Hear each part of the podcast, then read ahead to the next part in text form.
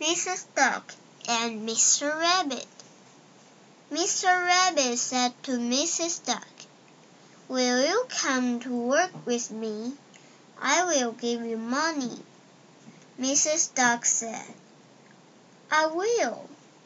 Mrs. Duck worked with Mr. Rabbit. She worked very hard.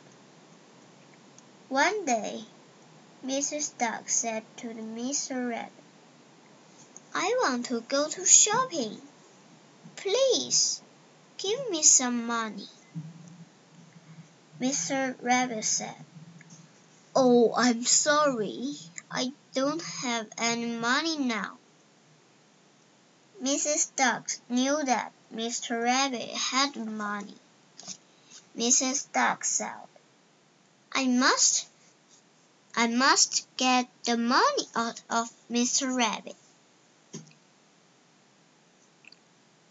I find a lot of gold by the river. Will you help me to carry it? asked Mr. asked Mrs. Duck. Mr. Rabbit said, Yes, I will be glad to. Then they came to the river bank.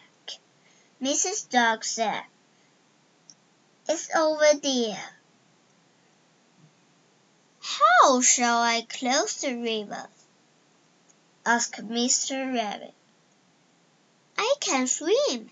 Sit on my back, please, said Mrs. Duck.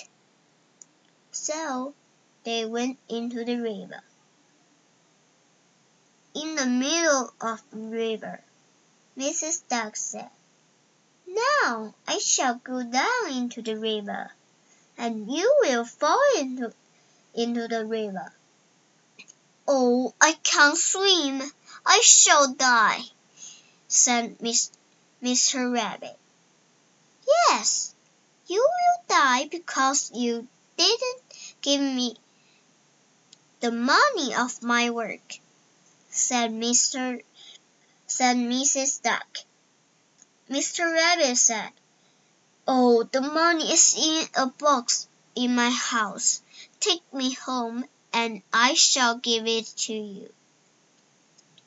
Then they went back to Mr. Rabbit's house. Mr. Rabbit gave the money to Mrs. Duck.